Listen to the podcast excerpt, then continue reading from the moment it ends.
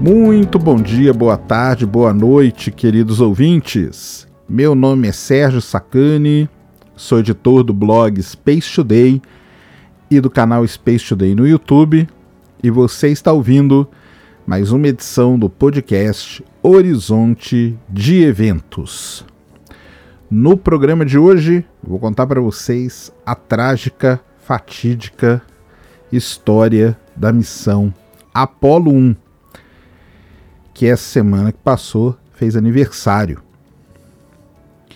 Vou colocar um disclaimer aqui no começo para vocês. Esse, esse episódio aqui será totalmente diferente dos outros, porque vai contar uma das histórias mais tristes aí da exploração espacial. Eu vou colocar durante aqui o episódio áudios reais. E esses áudios aí podem causar um certo desconforto, às vezes as pessoas não querem ouvir.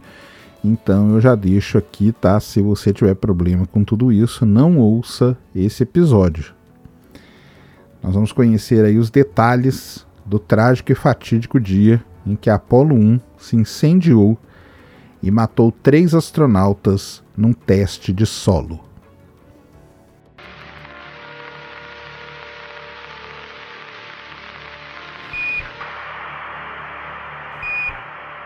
Num dos últimos episódios aqui do Horizonte de Eventos, naquele que eu contei a história sobre a missão Apollo 5, eu falei que ela herdou o mesmo booster que seria usado na missão Apollo 1 da NASA. E esse booster ele pôde ser aproveitado por algo trágico que aconteceu. Um acidente que levou a vida de três astronautas da NASA num teste de solo numa que é considerada uma das piores tragédias da história da exploração espacial. Um incêndio no PAD 34, no ainda Cabo Kennedy, na Flórida, consumiu o módulo de comando da Apollo 1 na noite de 27 de janeiro de 1967, matando os astronautas Virgil Gus Grissom, Ed White e Roger Chaffee. Esse incidente ficou conhecido como The Fire. Até hoje, a morte desses três astronautas deixa uma mancha negra na história de glória do programa Apollo. O acidente com o Apollo 1 quase fez com que o presidente John Kennedy cancelasse a ideia de pousar o homem na Lua. Mas isso é outra história que eu conto depois para vocês. Atualmente, se você visitar o Kennedy Space Center, você pode visitar o PAD 34. Ele está tomado por arbustos, grama e pimenteiras. O que tem ali que lembra esse terrível acidente é um par de placas em memória dos três astronautas. Três astronautas importantes para todo o programa espacial. O Grissom é um dos astronautas, um dos primeiros astronautas, um dos eleitos, escolhidos lá no programa Mercury. E no seu voo no Mercury ele quase morreu afogado, porque a sonda dele, na hora que fez o splashdown, caiu no mar, ela meio que afundou. O Ed White é um dos astronautas mais importantes da história dos Estados Unidos, porque foi o primeiro astronauta norte-americano a fazer uma caminhada espacial. E o Chafe também é muito importante, ele passou por uma seleção imensa e ele seria o cidadão americano mais jovem a ir para o espaço. As placas que estão lá no PAD 34, elas dizem o seguinte: Launch Complex 34, sexta-feira, 27 de janeiro de 1967, 18 horas e 31 minutos. É o local, a data e a hora que os três morreram. Além disso, lá no Kennedy Space Center existe hoje também um hall que homenageia os astronautas mortos na Apollo 1 e com várias peças muito interessantes lá, inclusive a famosa escotilha, que vocês vão conhecer a história dela nesse episódio. Vamos então começar a contar um pouco mais sobre a história desse triste fato da exploração espacial.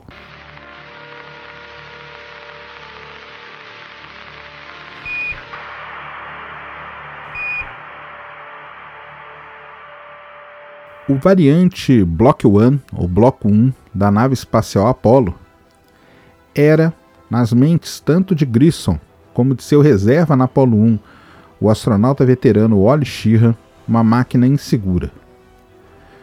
Os dois astronautas já tinham passado meses supervisionando a baixa performance e os baixos padrões da nave, e no outono de 1966, centenas de problemas técnicos permaneciam sem soluções.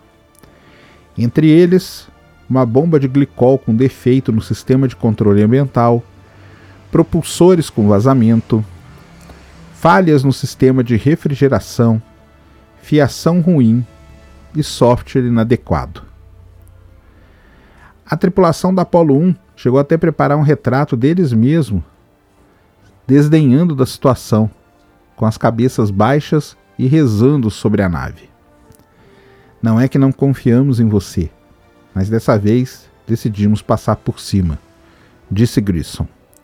Essa foto, na verdade, é muito famosa, os três astronautas rezando sobre uma maquete do módulo da Apollo 1. O Grissom chegou a pendurar um limão sobre a escotilha do simulador do Bloco 1. Para ser justo, a North American, a empresa que construiu o módulo de comando da Apollo, tinha seus próprios desafios técnicos. A NASA determinou que o módulo deveria operar numa atmosfera de oxigênio puro, um ambiente com risco extremo a incêndios, mas muito menos complexo do que se tentar implementar uma atmosfera mais parecida com a atmosfera da Terra, que tem uma mistura de oxigênio e nitrogênio, que, se mal feita, poderia então sufocar os tripulantes antes mesmo deles saberem. No espaço, a cabine seria mantida numa pressão equivalente a cerca de um quinto de uma atmosfera.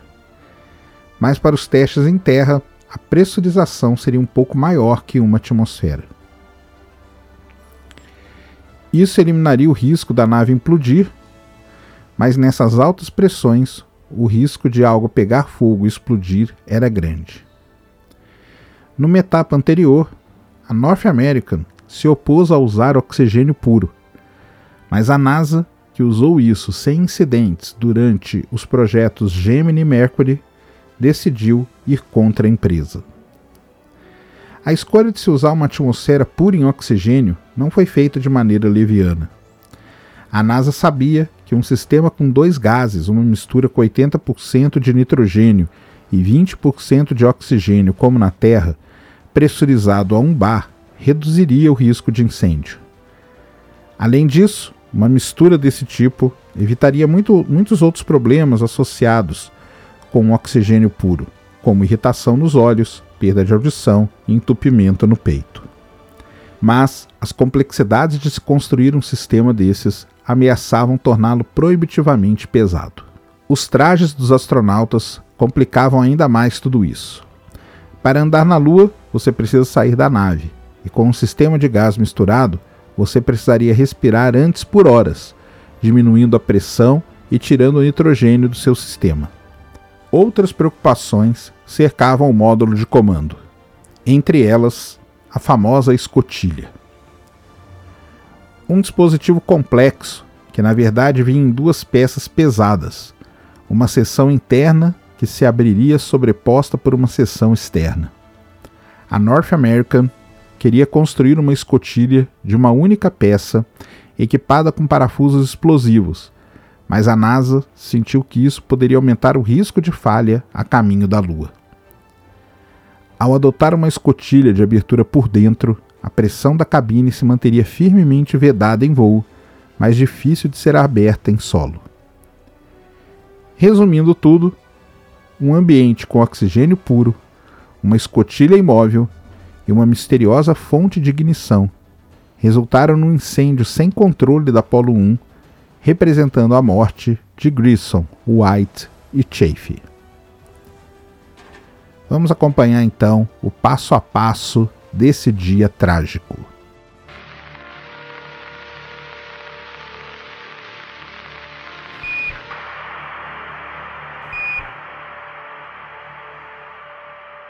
Com um grande pessimismo no ar, os três astronautas cruzaram o pórtico no pé de 34 no começo da tarde do dia 27 de janeiro de 1967.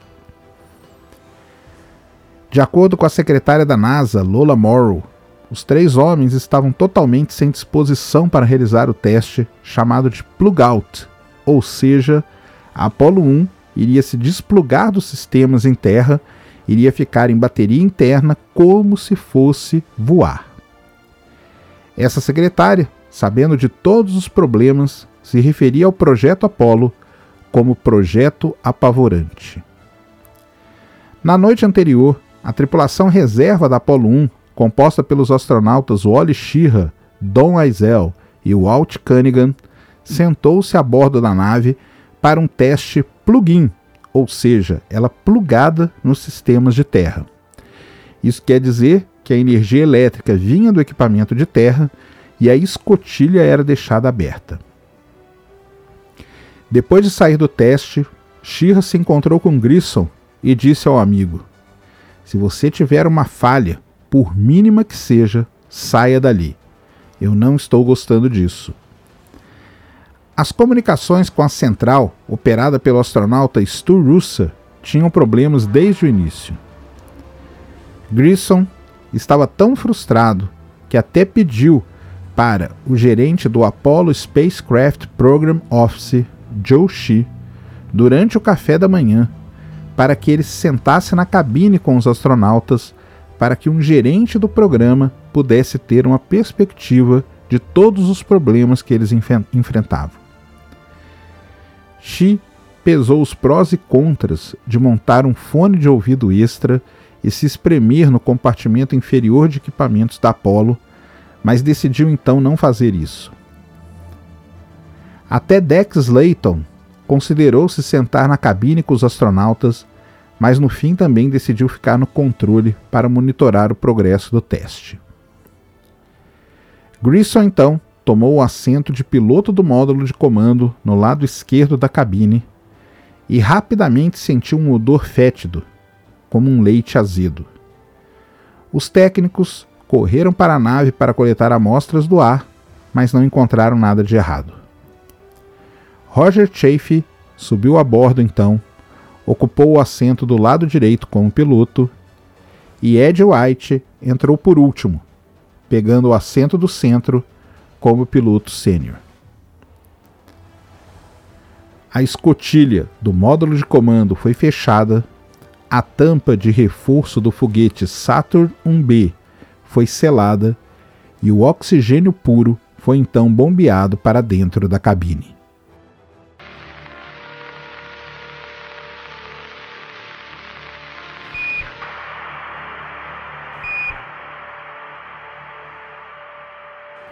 À medida que a tarde avançava, pequenos problemas atrapalhavam o teste. Um indicador de alto fluxo de oxigênio fez o alarme principal disparar uma, duas vezes, e as comunicações com Russa estavam tão ruins que, num determinado momento, Grissom não aguentou e falou: Como nós vamos para a Lua se não podemos falar entre dois ou três prédios aqui na Terra?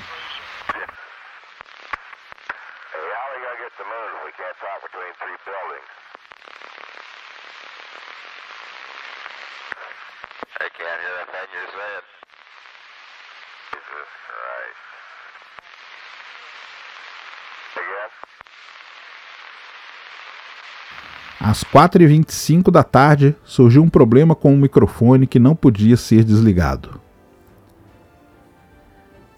O condutor de testes da NASA, Clarence Skip Chauvin, lembrou mais tarde que as comunicações deterioraram a um ponto que era difícil ouvir a voz dos astronautas.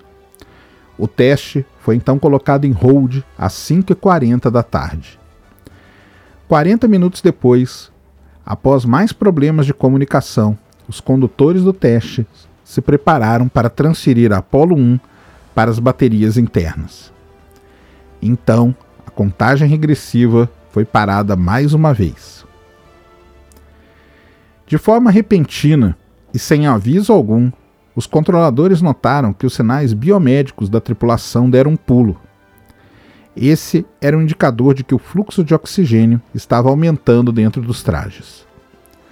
Ao mesmo tempo, por volta das 6 horas, 30 minutos e 54 segundos, outros sensores registraram uma breve oscilação de energia dentro da Apollo 1. Dez segundos depois, veio o primeiro grito de dentro da nave. Era a voz de Roger Chaffee, e foi só uma palavra: fogo. No centro de controle sem janelas do PAD 34 em Cabo Kennedy, Dex Layton ouviu o grito de Chaffee e olhou para um monitor que mostrava a escotilha do módulo de comando. Agora, enquanto a janela da escotilha, que normalmente é escura, ficou branca, Slayton percebeu que algo drasticamente anormal havia acontecido. Às 6 horas e 31 minutos da noite, Chafe gritou fogo, e dentro de segundos, outras chamadas frenéticas surgiram de dentro da cabine da Apollo 1. Temos um incêndio na cabine, gritou Chafe. Vamos sair, estamos queimando. Esse foi o grito que gelou o sangue de todos.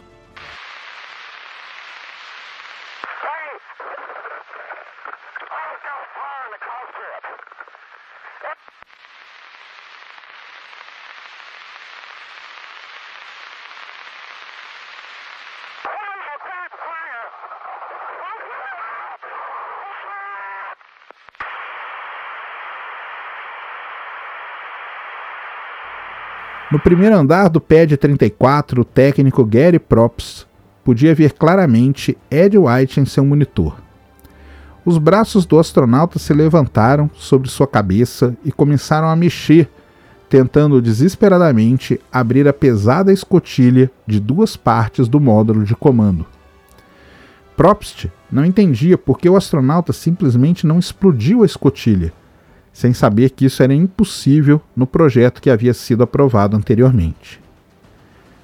White tinha que usar uma catraca para, com muito esforço, liberar seis parafusos que abrangiam toda a circunferência da seção interna da escotilha. Anos mais tarde, o astronauta Dave Scott, que treinou como reserva de White entre março e dezembro de 1966, escreveu na sua autobiografia intitulada Two Sides of the Moon que durante o treinamento ele e White levantaram a escotilha sobre suas cabeças enquanto treinavam com supinos. Agora, White tinha poucos segundos antes que a fumaça tomasse conta do ambiente, e ele mal teve chance de começar a soltar o primeiro parafuso. Tragicamente, isso não fazia diferença alguma. Em condições normais, eram necessários 90 segundos na melhor das condições. E até mesmo o bem preparado Ed White não era capaz de fazer isso em menos de dois minutos durante os treinamentos. No entanto, o fogo estava consumindo o Apollo 1 e a acumulação de gases quentes selou a escotilha com uma força tremenda. Nenhum homem na face da terra seria capaz de abrir a escotilha nessas circunstâncias. Mas o que aconteceu que marcou para sempre o programa Apollo?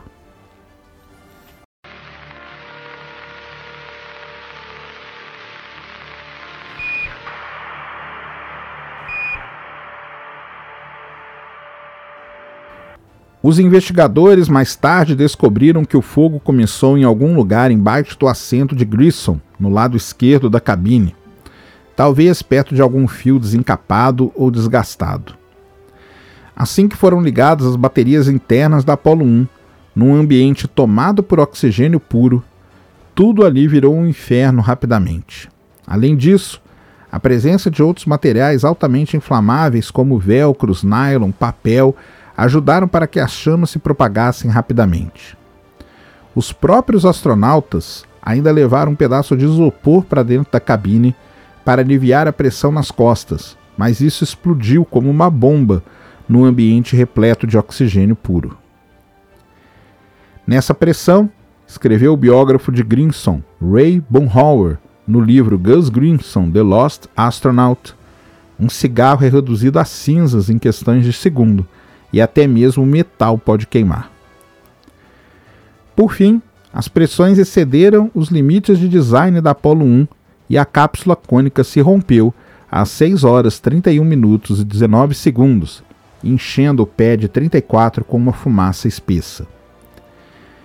A essa altura, a fumaça venenosa havia asfixiado os três astronautas até a morte. Não muito longe dali, o líder do pad, Don Babbitt, gritou para o líder técnico Jim Greaves tirar os três homens de dentro da nave. Mas sem esperança. A onda de calor que emanava da cápsula e a pressão eram tão intensas que os responsáveis pelo resgate nem conseguiam chegar perto. A fumaça era muito pesada, lembrou mais tarde Babbitt. Parecia uma fumaça cinza, pesada, ondulante, mas muito espessa. Ninguém da tripulação do PED conseguia enxergar além do seu próprio nariz, e eles estavam todos tateando a superfície do booster Saturn B para encontrar os buracos onde tinham que inserir as ferramentas para abrir a escotilha. Nada menos que 27 técnicos foram socorridos naquela noite em Cabo Kennedy com problemas causados pela inalação da fumaça. Foi preciso tirar todos de lá para que eles não desmaiassem. Os bombeiros finalmente abriram a escotilha e viram uma cena infernal de destruição. Com uma lanterna, eles puderam ver um pouco da fiação queimada e do interior totalmente incinerado. De acordo com o bombeiro Jim Burt, demorou alguns segundos para que a calma pairasse no ar e eles pudessem se convencer que Grissom, White e Chafe estariam, estavam mortos. Eram 6 horas e 37 minutos, 5 minutos e meio desde o primeiro grito de desespero de Chafe. O sonho da América de pousar na Lua até o final da década de 1960 estava em frangalhos. Chocado ao telefone, Babbitt estava falando com Dex Layton e não tinha palavras para descrever a cena que estavam vendo. Slayton e o cirurgião de voo Fred Kelly chegaram na base do pad 34 minutos depois. Eles perceberam que levaria horas para tirar os homens mortos da Apollo 1, pois o calor tinha derretido tudo e fundido tudo.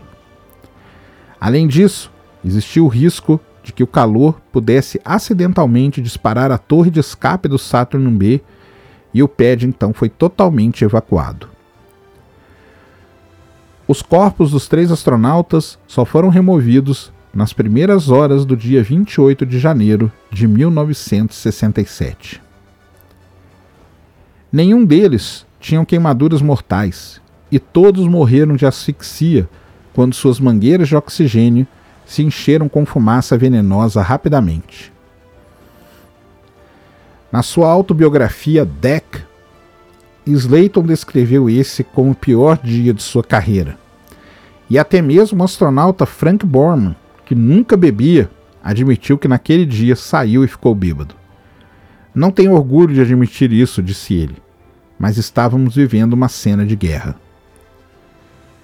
As esposas dos três astronautas, Beth Grinson, Pat White e Martha Chafe, processaram a North American mais tarde pela nave espacial de má qualidade que eles construíram. E depois disso, o que aconteceu?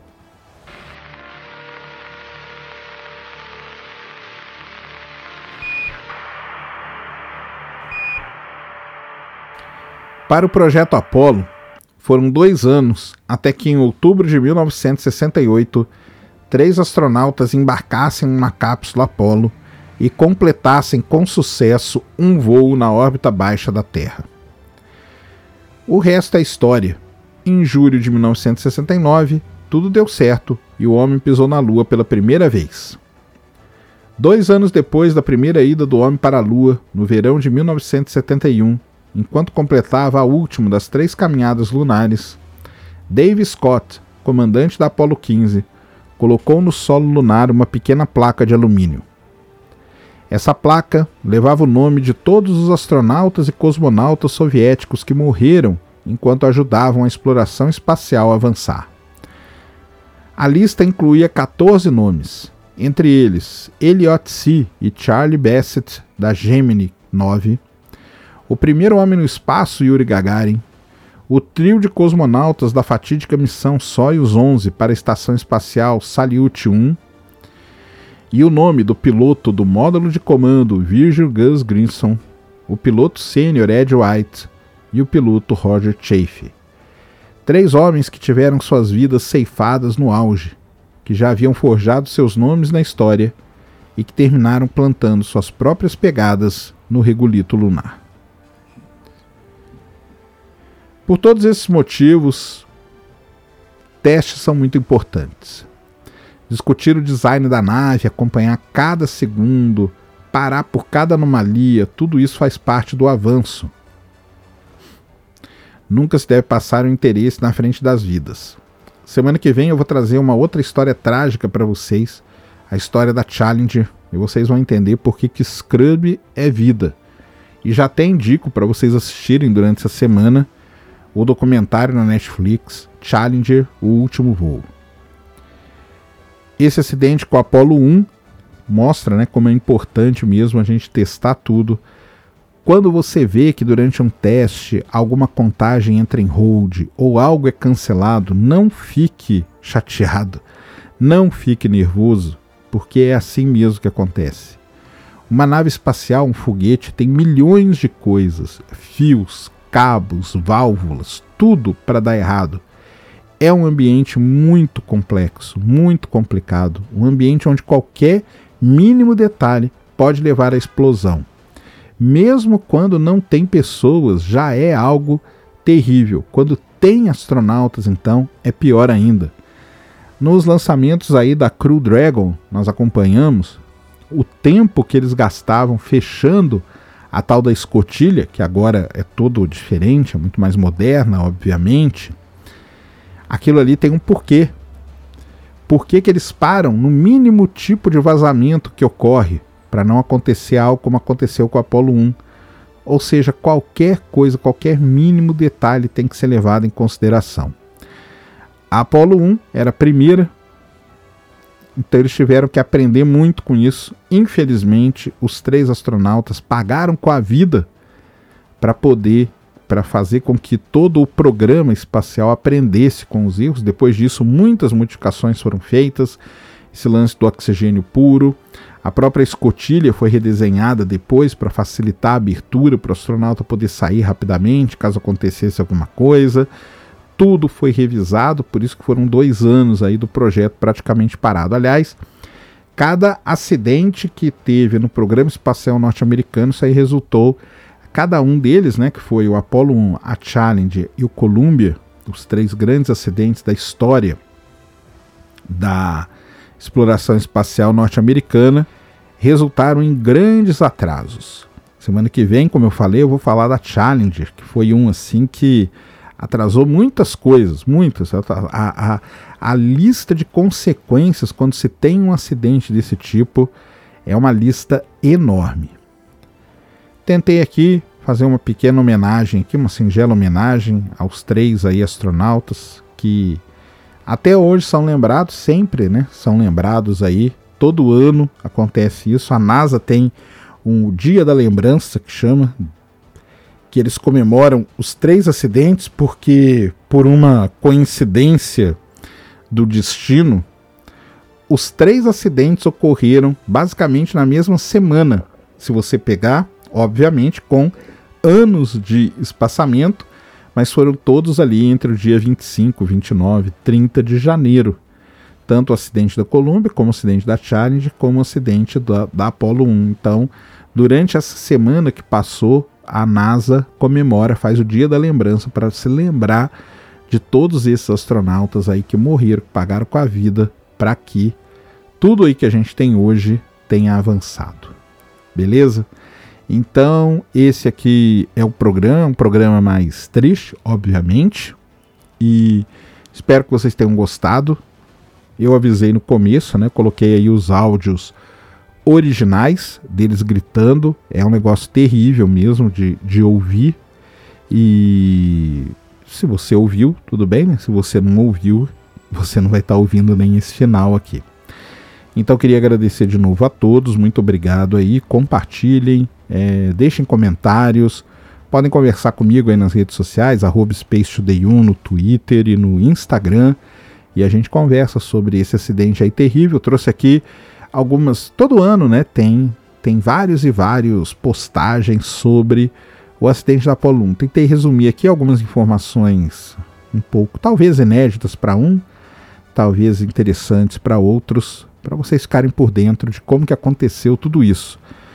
Então, na verdade, foi uma série, né, de problemas, um ambiente totalmente embebido em oxigênio puro, com muita coisa inflamável dentro, problemas na fiação, problemas de curto que teve, e a escotilha, que era algo realmente impossível para um atleta, porque esses astronautas eram atletas, para que eles pudessem abrir aquilo ali sozinho, ainda mais com a nave sendo consumida pelo fogo. Então, todas essas lições foram aprendidas e depois deu tudo certo.